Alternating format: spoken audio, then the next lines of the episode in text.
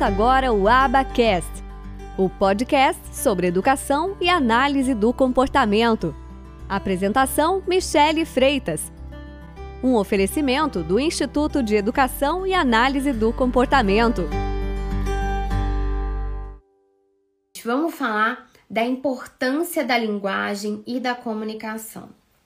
Gente, a linguagem, né? É, lembra que ontem eu conceituei linguagem e comunicação para vocês, né? Eu falei que a linguagem, a, a, é, a, o conceito trazido pela Asha, que a linguagem é um sistema complexo e dinâmico de símbolos convencionais que são usados de várias maneiras para a gente expressar os nossos pensamentos para a gente se comunicar. E que a comunicação é um processo de compartilhamento de informações, dos nossos pensamentos, dos nossos sentimentos. É como é, ideias são passadas né, entre duas ou mais pessoas. Então, essa é a comunicação. E a forma como a gente mais comumente se comunica é através da fala. Mas com o advento das redes sociais, né, do WhatsApp, a gente passou a se comunicar também muito de maneira escrita, né? É, mas a nossa forma e mais comum que a gente usa é a fala. A fala é só um dos tipos de comunicação. Nós podemos ter diversos tipos de comunicação, né? Inclusive o nosso próprio corpo se comunicando, né? O olhar, as nossas mãos, as nossas expressões faciais, o nosso corpo se comunicando. Tem pessoas, inclusive, que estudam isso, né? O corpo fala, o corpo é, é, é, comunica. Então, é, a gente sabe que muitas vezes, dentro dos transtornos do neurodesenvolvimento, em especial no autismo, é, muitas vezes não tem nenhuma questão motora, nenhuma questão é, em termos de boca, língua, órgãos mesmo. Muitas vezes não tem nenhum problema nesta parte. Por isso que é sempre muito necessário a presença do fonoaudiólogo especialista em linguagem, motricidade orofacial, para que ele nos diga, então, o que, que você me diz da parte de fala dessa criança, da parte de fala como órgão, como aparelho fonador realmente. O que, que você me diz? E aí o fonoaudiólogo vai dar a opinião dele, isso, né, a avaliação dele. Isso é muito importante até para que a gente é, possa pensar em é, escolha de formas de comunicação alternativa. E em uma das nossas lives de aquecimento, a gente vai falar sobre comunicação alternativa. É, eu não sei qual dia, mas em um, de, em um dos, das, dos nossos aquecimentos para o treinamento da comunicação, do ensino da comunicação no autismo, a gente vai falar sobre isso. É, Nagi, é, ouvi falar né, sobre a comunicação respeitosa. Tem até um, um outro nome também, se eu não me engano, mas é a analogia do é do lobo, com é a analogia de um, de, da, de um animal com outro. É, uma pessoa me trouxe no meu direct isso e eu achei fantástico, achei maravilhoso. Assim, fui depois ler sobre isso e adorei. É, se você tá com uma escuta de um animal X ou de um animal Y, agora eu esqueci qual que é o animal. É, mas adorei, gente. É a questão da comunicação respeitosa vale para nossa vida, não tem nem nada a ver com a estimulação no autismo e tudo, mas vale para nossa vida mesmo, ainda mais a gente que produz conteúdo aqui na rede social. É, é, adorei. É, conheci porque uma pessoa me trouxe no direct e foi muito legal.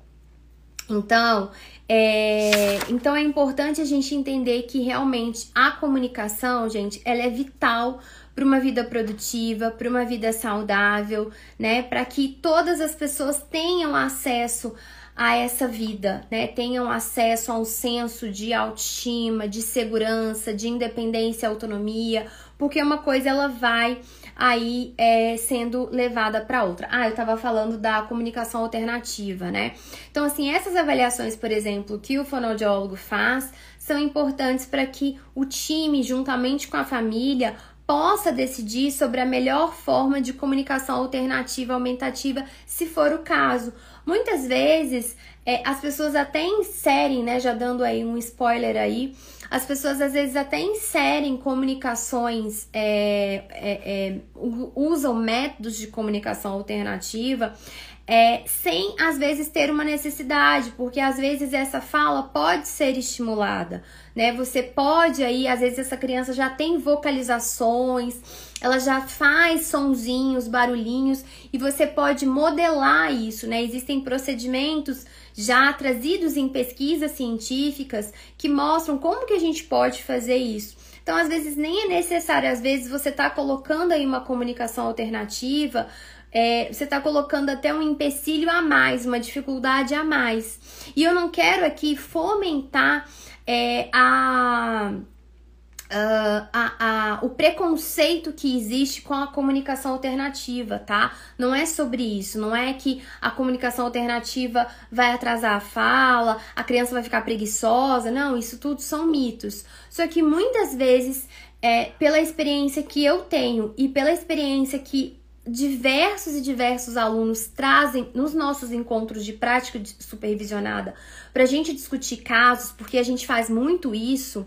Nossa, diversas e diversas vezes a gente conversa e até é, é um consenso entre todos os profissionais que estão ali naquela prática supervisionada, porque nós temos diversos profissionais que estão ali que a gente está discutindo casos, eles concordam pelo relato de caso trazido pelo aluno que está discutindo o caso, que às vezes não necessariamente era necessário, que não necessariamente era necessário, ficou estranho, mas que não necessariamente era o caso de se entrar com algum método de comunicação alternativa, que outras vias já eram necessárias, né? A gente até tem um estudo de caso dentro do Manual da Comunicação no Autismo, que é de uma criança que ela, com as dicas que a gente deu, com as orientações que eu fui dando para ela, a criança já começou a vocalizar, já começou a pedir os itens que deseja. É, eu acho que tem até o vídeo dessa criança aqui nos meus destaques que a mãe fez e me marcou, ela é uma aluna minha. É, a gente faz um estudo de caso do filho dela, que é onde eu realizo uma avaliação do VibMap, né? A gente está em processo de, de realização disso. Então, assim, é, a gente tem que tomar cuidado com esse ponto também, tá bom? Bom, mas aqui eu tô, eu quero que vocês entendam, levem muito a sério essa questão da comunicação, tá? E, e vejam o quanto que é importante esse ponto. Então, a comunicação, gente, ela vai dar para o indivíduo alguns pontos que vai ser muito importante para a qualidade de vida dele, né? Vai é, dar para ele um nível de controle do ambiente que ele vive, é, vai ser uma porta de entrada para aquisição de conhecimento, para alfabetização, para aquisição de outros conhecimentos, para o para o manejo das emoções desse, desse indivíduo. Então é muito importante que a gente, tem, que a gente tenha esse desenvolvimento, né? É importante também porque é uma maneira de se fazer amigos, e nós temos pesquisas que mostram, né, da importância de se fazer amigos, da importância de ter amigos, do quanto que isso mexe com o emocional, com a autoestima das pessoas. Então, vamos falar um pouquinho sobre o primeiro ponto do quanto que a comunicação é importante. Então, eu trouxe aqui quatro pontos muito importantes. Claro que eles não, não é só por isso, mas são quatro pontos trazidos aí pela literatura é, importantes da, é, do porquê que a comunicação é tão importante. O primeiro ponto é relacionado à comunicação e o controle, né? Ter o controle do seu ambiente físico, do seu ambiente social, é algo que é importante para o indivíduo, né? O que, que ele é ter o controle? Ter o controle, gente, é o indivíduo decidir o que, que ele vai comer, o que, que ele vai assistir, que lugar que ele quer ir, o que, que ele quer fazer, com qual brinquedo ele quer brincar, se ele quer assistir a Peppa ou se ele quer assistir é, o. Nossa, agora tá me fugindo os nomes de todos os desenhos. É, mas se ele quer assistir, por exemplo, o filme do Sonic ou se ele quer assistir o filme do Touro Ferdinando. Então, isso é importante. Isso traz um senso de controle para o indivíduo, né? Então, e ter esse senso de controle, de, de decisão, traz para o indivíduo um senso de autoestima também muito grande, muito importante. E isso eu tô falando, gente, baseado em literatura, tá? Não tô tirando da minha cabeça. Isso eu tô fazendo game. Isso eu tô fazendo é, é, tirando de literatura realmente. Então, traz para o indivíduo um senso de autoestima, né? Então, todas as pessoas, por uma questão de realmente é, é, dignidade humana, deve ter, deve é, ter acesso, deve poder ter ferramentas de controlar a sua própria vida, né? De, de é, fazer as suas escolhas. Então, isso é muito importante. E olha que interessante, a gente tem um estudo, né, que chama-se, é um estudo de Beck e colegas, né, de 2001, que foi um questionário que foi feito com diversas pessoas e familiares que fazem uso de métodos de comunicação aumentativa alternativa, né, alguma forma, algum método de comunicação alternativa. E esse estudo trouxe que muitos alunos que usam métodos de comunicação alternativa não têm essas oportunidades no dia a dia, não têm oportunidades no dia a dia de fazer escolhas, de ter o controle do seu ambiente, né? De, de controlar, de fazer escolhas. Então, ensinar a criança a fazer escolhas é uma habilidade que é fundamental para a comunicação. E às vezes parece algo bobo, né? Principalmente com crianças mais novas, com indivíduos com atrasos no neurodesenvolvimento. Muitas vezes o que, que acontece? As pessoas fazem as escolhas por elas.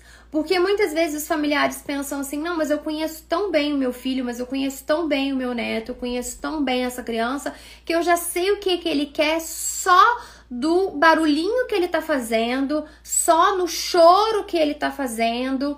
Eu já sei, eu já sei que ele gosta das mesmas coisas, a rotina dele ela é fixa, é sempre assim. E as pessoas acabam o quê? Fazendo as escolhas pelo indivíduo e não ensinando o indivíduo a fazer as suas escolhas. E isso vai entrando, a família ela vai entrando no automático de fazer essas escolhas pelo indivíduo, que isso acaba às vezes passando desapercebido e ela não dá a chance do indivíduo fazer as suas próprias escolhas. E aí eles acabam não aprendendo essa habilidade. Por quê? Porque aprendizado é fruto do ambiente que esse indivíduo ele vive.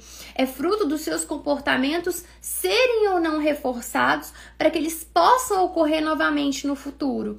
Então, se esses comportamentos não são reforçados, eles acabam sendo extintos e eles não acontecem mais. Então, a gente precisa ensinar esse indivíduo a fazer escolhas desde muito cedo nessas intervenções e a gente precisa dar para esse indivíduo algum senso de controle, né, do seu ambiente, controle das coisas que gosta, das suas vontades, das suas necessidades serem respeitadas também. Então isso é fundamental. Então, se você sempre toma as decisões por aquele indivíduo, é, não dá poder né, de, de escolha, de fala, é, isso vai ser um problema mais adiante. Então, a gente precisa pensar e refletir sobre isso. Eu me lembro muito é, bem uh, quando o Dioguinho, meu filho, né, que tem 10 anos e que é autista, ele aprendeu a escolher o desenho que ele queria assistir. E na época os desenhos eram os desenhos do Discovery Kids e para mim eu achei sensacional quando ele conseguiu mostrar para mim, na época a gente utilizava um método de comunicação alternativa por troca de figuras, mas quando ele aprendeu a dizer para mim por figuras que ele queria assistir Peppa ao invés dele assistir o Doc, e que em outro momento ele queria assistir Peixonauta ao invés de assistir o Doc.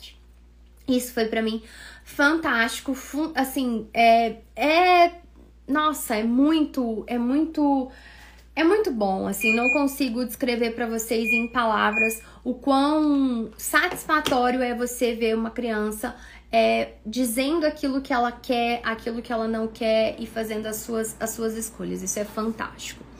Bom, outro ponto muito importante da comunicação é relacionada à comunicação, o aprendizado e a alfabetização, né? O aprendizado, como que o aprendizado ele ocorre? O aprendizado ele ocorre através da interação daquele que sabe com aquele que está aprendendo. Ocorre através da interação daquilo que a gente chama de professor e aluno. E para que essa interação aconteça, é preciso que ocorra uma comunicação efetiva. Então, essa comunicação, essas pessoas precisam se entender esse indivíduo precisa entender o que o professor está falando e o professor também precisa entender se aquele indivíduo está entendendo o que ele está diz dizendo. Então a gente precisa ter essa interação ocorrendo com sucesso, né? Então a comunicação não efetiva ela torna difícil, né, determinar, saber, será que ele está entendendo? Será que ele está sabendo o que eu estou falando? Ou será que ele não está sabendo? Ele não está entendendo? Então, isso é um grande problema. E muitas vezes, os nossos alunos com atrasos do, no neurodesenvolvimento, você não sabe nem se ele está entendendo que você falou para ele ir lá pegar a agenda dele na mochila. Que você falou para ele abrir o livro né? Então isso é muito problemático. E aí às vezes a criança até tá fazendo porque ela tá imitando as demais, porque às vezes essa habilidade ela já tem, mas não porque ela está te compreendendo de fato, não porque ela está tendo um comportamento de ouvinte de maneira satisfatória. É por isso que no início da intervenção a gente ensina as habilidades mais básicas, a gente pega a habilidade e a gente ensina cada partezinha da linguagem de maneira bem da mais fácil para mais difícil e a gente só vai passar para as mais difíceis quando as mais fáceis já estão masterizadas com sucesso, se aquele indivíduo já faz essa habilidade em diversos ambientes, com diversas pessoas, de fato essa habilidade já está sólida. Por que, que às vezes as pessoas falam que ah, a terapia AB ensina uma fala robotizada? Porque as pessoas não entendem como utilizar dessa ciência para poder planejar os atendimentos. Então, ah, quando que eu vou começar a ensinar esse indivíduo a, é, a responder perguntas? Aí as pessoas não sabem, elas começam a ensinar esse indivíduo a responder perguntas antes dele já ter pelo menos ali umas 50 a 100 nomeações, por exemplo. Aí você muitas vezes quer ensinar ele a responder perguntas já de quem, quando, onde quando você devia fazer coisas mais básicas, tá certo? Então isso é um problema. Olha, a minha voz tá saindo normal, vocês estão me ouvindo normal, né, pessoal? Pode dar uma falha aí, questões de internet, mas eu acredito que a, a, a conexão e a minha voz tá normal, tá tudo certo, tá bom? É, então, a gente precisa entender esses pontos para que a gente possa ensinar essas habilidades, saber quando que eu vou colocar determinada habilidade para ser ensinada. E aí muitas vezes as pessoas começam as coisas da, pela ordem equivocada. Então assim, eu gosto muito realmente da forma como o conhecimento que eu tenho na teoria de comportamento verbal me dá essa noção, me dá esse conhecimento para que eu possa de fato planejar uma intervenção que seja aí adequada para esse indivíduo. Então a gente, né, alguns pontos que a gente precisa pensar. Então, não tem como eu, uh, não tem como eu pensar, gente, em ensinar é, letras, em ensinar é, números e ensinar habilidades mais complexas, se esse indivíduo ele não está conseguindo nem entender uma sim, um simples comando que eu dei para ele. Então, se eu tô falando uma coisa, ele tá ali voando, pensando em 50 mil coisas, às vezes fazendo uma estereotipia, alguma coisa do tipo. Tá, Carlos? Então, é, entra e sai, tá bom? Porque ficar falando nos comentários que você não tá ouvindo nada não vai adiantar muito. É, entra e sai, pode ser um problema com a sua internet, tá bom? É, então, assim, é importante a gente entender esses pontos para que a gente possa pensar no planejamento da aprendizagem e em potencializar o tempo que esse indivíduo ele passa dentro da escola. Por que, que muitas vezes a gente vê que o tempo não é aproveitado? Às vezes o professor coloca a criança para sair de sala toda hora, às vezes a criança ela vai embora mais cedo da escola, Por quê? Porque a gente vê que esse tempo na escola não está sendo aproveitado. E geralmente esse tempo ele não está sendo aproveitado justamente quando essa criança tem grandes atrasos na linguagem e na comunicação. Então, quando ela tem grandes atrasos na linguagem e na comunicação, é quando justamente o tempo dela dentro da sala de aula acaba não sendo tão proveitoso, porque ela não aproveita das oportunidades de aprendizagem para que ela possa para que aquilo possa contar, por exemplo, como horas de intervenção, como horas de aprendizagem. Aí é quando a coisa começa a desandar.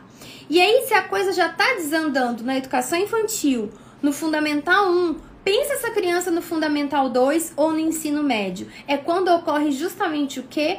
A evasão escolar. Essa família acaba não levando mais essa criança para a escola. Aí as pessoas usam o que como justificativa? Ah, é porque ele é um autista severo. Ah, nem adianta mais ele ficar indo para a escola, ele não vai aprender essas coisas, ele é um autista severo. Isso me irrita um pouco na questão do diagnóstico. As pessoas justificam a falta de, é, de resultados da criança ao diagnóstico dela e não à falta de intervenção correta, sendo que a gente sabe, a gente tem evidência para mostrar para gente que, é, que a, a, a, intervenção feita de maneira correta, ela gera sim resultados. Eu, esse indivíduo, ele está num ponto aqui, mas ele vai melhorar. Ele vai sair dessa intervenção melhor do que ele entrou. O quanto melhor, eu não consigo, eu não consigo precisar mas ele vai sair melhor do que ele entrou. Então as pessoas elas elas elas justificam que é por, por causa do diagnóstico. Ah, é porque ele é autista severo. Ah, é porque além de autismo ele tem apraxia de fala. Ah, é porque além de autismo ele tem apraxia de fala, TDAH e autismo. Então assim, esse empilhamento de diagnósticos, as pessoas acham que vai resolver alguma coisa.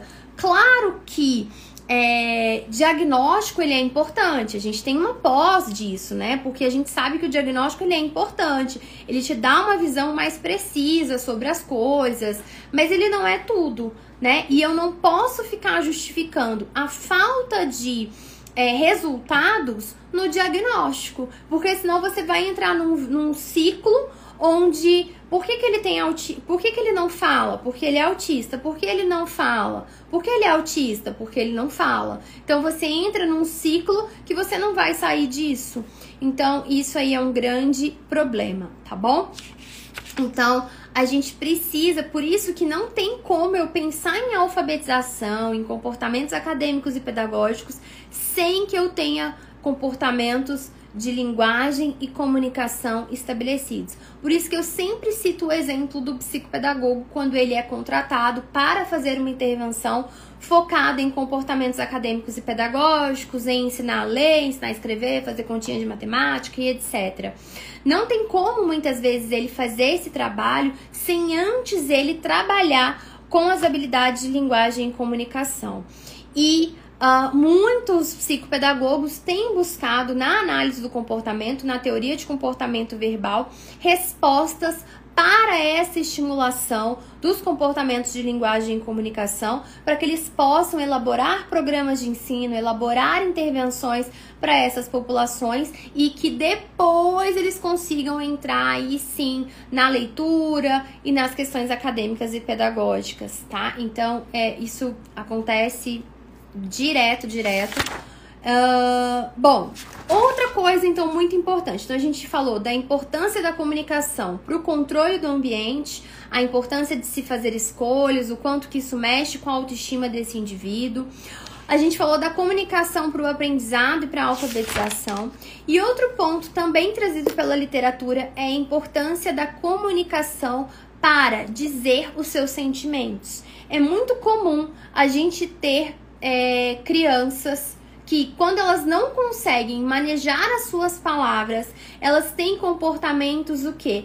agressivos como forma de comunicação. Ela bate no outro, ela se bate, ela arremessa objetos, ela bate a cabeça na parede, ela utiliza a, o, o, o, comportamento agressivo, o comportamento disruptivo, né? Esses comportamentos como uma forma de comunicação.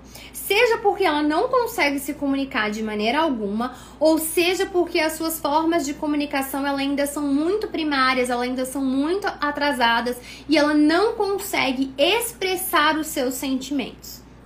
Então, esse é um ponto muito importante. A gente fala muito do que? Do treino de comunicação funcional. Outra área que eu acabei estudando muito também foram as questões dos problemas de comportamento. E por que, que eu fui estudar sobre problemas de comportamento? Justamente por quê? Porque é muito comum você ter crianças com problemas de comportamento que têm atrasos na linguagem e na comunicação. Então as coisas elas estão conectadas, tá vendo que você vai puxando o fio, você vai chegando em outra coisa, em outra coisa, em outra coisa. Então por isso que eu acabei indo estudar, porque era muito comum você ter crianças com muitos problemas de comportamento, chora demais, agride os outros, se agride, joga coisas no chão, é, né, taca coisas na parede, bate a cabeça na parede. Então, essa série de comportamentos agressivos para consigo mesmo ou para com o outro. A gente tem crianças que se mordem, né, é, que se agridem. Então, a gente tem uma série desses comportamentos. E muitas vezes, quando a gente entende que esse, quando a gente começa a instaurar, na verdade, é, evoluir, né, ter um progresso nessa habilidade de comunicação e no desenvolvimento da sua linguagem, a gente começa a ver o que? Uma redução desses problemas de comportamento. E sabe o que é perigoso nesses problemas agressivos? A não ser, claro, a, própria criança e outras pessoas serem colocadas em perigo, é, na escola essa criança ela fica aversiva para outras porque ela é vista como uma criança que bate, como uma criança que briga, como uma criança que só chora. Essa criança ela se torna aversiva no ambiente escolar. Isso faz com que ela fique mais reclusa e mais sozinha e não é o que a gente quer, a gente quer que ela interaja com os seus pares, então isso é um problema, principalmente quando ela é mais velha. Quando elas são mais pequenininhas, tá ali dentro da educação infantil, isso passa mais desapercebido. Quando isso começa a chegar já no final da educação infantil, para o primeiro, segundo, terceiro ano, aí pronto, o negócio acaba desandando. Então, isso é um problema sério que a gente precisa pensar. E uma das coisas que a gente tem um procedimento muito bem instaurado é o treino de comunicação funcional. É você, né? Lógico que tem todo um procedimento aqui, eu vou resumir para vocês, meus alunos já sabem disso. É, o treino de comunicação funcional é você pensar em substituir aquele comportamento inadequado por outro que seja adequado e que dê acesso àquele indivíduo à mesma. A, a, a mesma coisa que o problema de comportamento daria. Então, se a criança, por exemplo, ela morde alguém porque ela quer ter aquele brinquedo, por exemplo, ela morde porque ela quer ter aquele brinquedo. Se eu ensinar para ela um outro comportamento alternativo que tem a mesma função, que vá dar acesso a ela, ao brinquedo, assim como morder, mas que vai dar acesso a ela de maneira mais fácil do que ela morder né? Tem que ser algo possível para ela, tem que ser algo que tem um menor custo de resposta para ela, ou seja, ela tem que gastar menos energia com esse comportamento substitutivo do que com o morder. E ela vai ter acesso do mesmo jeito àquilo que ela quer. Então, esse é o treino de comunicação funcional, falado aí de maneira bem resumida para vocês. Mas já tem aí muita coisa para vocês pensarem sobre. Então, a gente precisa ensinar de uma maneira mais primária essa criança a se comunicar e quando a gente pensa em comunicações mais avançadas para crianças que já têm um bom repertório, que já falam, já se comunicam, mas que ainda é, é têm dificuldades, né? Que ainda tem lacunas aí, a gente precisa é, ensinar essa criança também a identificar os seus próprios sentimentos, a falar dos seus sentimentos. Então, isso já pensando no nível mais avançado ali de habilidades de comunicação. Então, a gente geralmente fala muito, né, dessas coisas mais primárias de uma criança que não fala nada e etc. Mas a gente também tem que pensar em níveis mais avançados de crianças que têm uma boa linguagem, mas que ainda assim têm falhas no uso social dessa comunicação. E isso vai interferir nas suas habilidades socioemocionais, como ela lida com seus sentimentos, com as suas emoções e como ela interage com as outras pessoas. Então, isso também é importante. A gente fala muito no autismo. Ah, é um menino que que gosta muito de ficar sozinho, que não socializa, que não interage. Como que ele vai interagir com o outro se ele não tem, ele não tá nem entendendo o que, que o outro tá falando? Então é muito comum, né? Os pais, quando acabam de receber um diagnóstico, quer levar as crianças em todas as festas que tem, no parquinho, em diversas coisas para essa criança poder socializar. Só que antes dela socializar, antes de você ensinar a habilidade de socialização, você precisa ensinar essa criança linguagem e comunicação. Porque é muito difícil essa criança se socializar sem que ela tenha habilidade de linguagem e comunicação. Então a gente precisa pensar nisso. Isso é uma coisa que eu já falo há muito tempo e que as pessoas muitas vezes ainda batem nessa, nessa tecla de, de erro, né? Outra coisa muito importante da comunicação é justamente pegando aqui o gancho das questões das habilidades sociais, é da gente pensar em, na comunicação para desenvolver amizades, né? E o quanto o não desenvolvimento de amizades, principalmente lá na adolescência, na fase adulta, principalmente para aqueles autistas é, que falam, que se comunicam, mas que têm dificuldades no uso social da comunicação e também nas habilidades socioemocionais, o quanto que as ausência, a ausência de habilidade, a ausência de amizades causam alterações emocionais nesse indivíduo. Questões de autoestima, muitas vezes ficam com quadros aí que podem ser enquadrados como quadros depressivos, como quadros de ansiedade. Então a gente entra numa outra seara, principalmente no início da adolescência e na fase adulta principalmente para aqueles indivíduos que já falam, que já se comunicam, mas que têm ainda dificuldades porque o autismo não tem cura. Esse indivíduo continua sendo autista, mesmo que ele já tenha melhorado muito, que ele tenha tido muitos avanços, não houve uma cura do autismo porque não existe cura para o autismo. Esse indivíduo já nasce autista desde a barriga da mãe.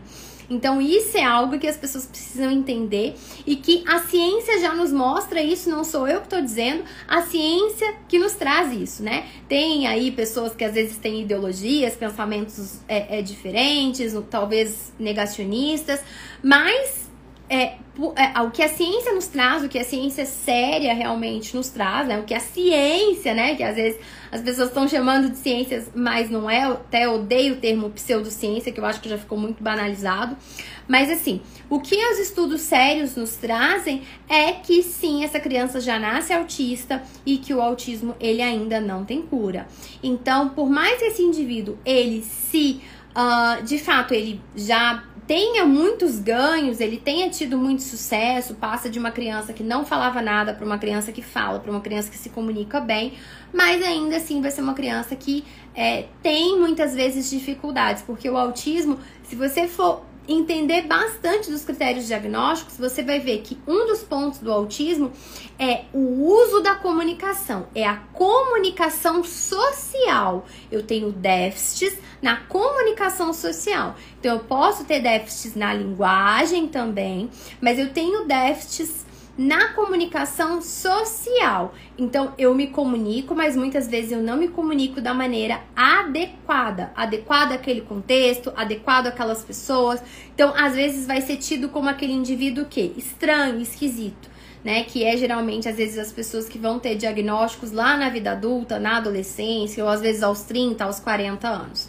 Então, outro ponto para a gente poder pensar e refletir e tirar esse estereótipo que a gente tem do autismo, que não fala nada, que é um gênio, né? Que isso não existe. É, pode até existir, mas em, em, em menor número, né? Mas essa, a gente tem que acabar com esse estereótipo que as pessoas têm do autismo, né? Do autismo dos filmes, do autismo das novelas. Então, a gente precisa entender esses pontos da importância que, é, que, as que ter habilidades de comunicação ela causa no indivíduo. Então, assim, a, as habilidades de comunicação, eu ter uma linguagem desenvolvida, é uma habilidade que ela é para a vida, ela é para a vida toda desse indivíduo. Então, você não pode simplesmente desistir da comunicação. Não é, não é uma opção você realmente desistir. Não, eu vou desistir porque eu já tentei de tudo, porque ele já tá adulto mesmo. Não é uma opção você desistir, porque esse indivíduo ele vai precisar da comunicação para a vida inteira, né? Para a vida dele. Então, isso é muito, muito importante. É, deixa eu só pegar um, o livro aqui que eu tava me baseando. Peraí. Tem alguns pontos aqui que eu até trouxe é, que são importantes que eu é, queria colocar para vocês, né? Com relação aos autistas que chegam na vida adulta sem terem habilidades é, de se comunicar, né? Então a gente tem problemas, né? Quais são os problemas que ficar esperando, esperando. Ah, eu vou esperar, ele não fala, mas eu vou esperar, eu vou esperar entrar na escola, eu vou esperar a pandemia acabar, eu vou esperar, eu vou esperar. Né? O que, que essa espera ela vai causando e quando você vê atra os atrasos vão virando o quê? Uma bola de neve, um jogo de dominó. Vai ó, uma coisa, ele vai refletindo na outra, que vai refletindo na outra e vai virando aí uh, um atraso enorme, né? Claro que não é toda criança que tem atrasos na linguagem, na comunicação, que ela é autista. Nós temos outros transtornos do neurodesenvolvimento que vão afetar a comunicação e a linguagem. Então, os profissionais aí que são focados em diagnósticos vão poder é, esclarecer mais isso, não é a minha área, né? A minha área não é diagnóstico, mas a gente tem essa, essa a, a literatura muito bem delineada, muito clara, trazendo para vocês, trazendo, né, para todos nós a relação da ausência de habilidade de comunicação com comportamentos agressivos. Então, que é um ponto que eu trouxe para vocês, e isso a gente tem uma literatura farta nesse ponto. É, outra coisa importante que a literatura no tra nos traz é a questão da passividade. Um ser humano que é um indivíduo que não consegue se comunicar, que ele não aprendeu, ele não foi exposto a situações para a comunicação, o quanto que ele tem comportamentos muitas vezes de passividade. Ele acaba aprendendo a não fazer escolhas, a não ter sua voz, né? É, é, entendida, compreendida, levada em consideração. E é o que vários autores nos trazem, né? Não é porque ele não fala que ele não tem nada a dizer. Não é porque ele ainda não sabe se comunicar que ele não tem nada a dizer, que ele não consegue desenvolver um pensamento cognitivo e não tem gostos, não tem preferências, que ele não sabe, que ele não sabe, que ele não tem nada a dizer para vocês, né, para todos nós. Então a gente precisa entender sobre isso, a gente precisa levar isso a sério. E a primeira coisa que a gente precisa pensar em trabalhar em uma pessoa que tem atrasos na linguagem, e na comunicação é em trabalhar as habilidades dela de comunicação, as habilidades dela de linguagem. E é justamente isso que a gente vai fazer no treinamento do ensino da comunicação ao autismo, que eu acabo dando um enfoque no autismo porque é a minha realidade de estudo, é a minha realidade de vivência, mas que vale também para outros atrasos que levam a um atraso na comunicação e linguagem, que vai ocorrer do dia 2 de maio ao dia 5 de maio. Vão ser quatro aulas, 100% online, 100% gratuitas.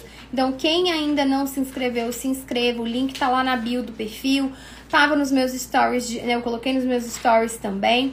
Então aproveitem, se inscrevam e a gente está nessas lives aí que são de aquecimento para o nosso treinamento. Então a gente está fazendo aqui são aquecimentos.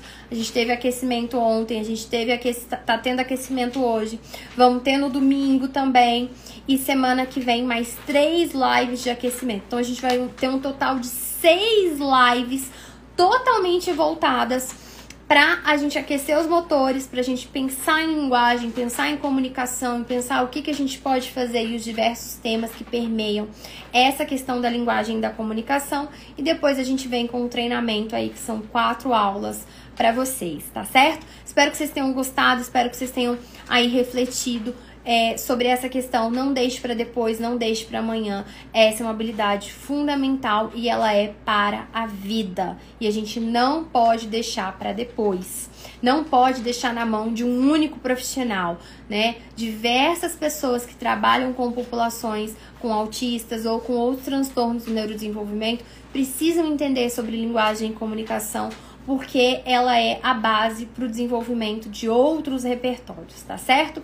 Então a gente vai se ver então no domingo para uma nova live. Eu já esqueci o tema aqui, eu anotei todos eles, mas é, a minha cabeça, ah, lembrei, ó, já sei aqui tudo que você precisa saber, saber sobre a escolha de métodos de comunicação alternativa. Nossa, vai ser domingo, então a gente vai falar justamente. Hoje eu já até falei algumas coisas no domingo, então tá imperdível. Tudo que você precisa saber sobre a escolha dos métodos de comunicação alternativa. De fato, aí agora a gente vai falar sobre a comunicação alternativa, tá certo? Então a gente se vê no domingo. Quem não se inscreveu, se inscreva. E é isso, tá bom, pessoal? Quem não assistiu a live de ontem, corre lá, vai assistir a live de ontem, tá bom? Beijo grande, até domingo. Tchau, tchau.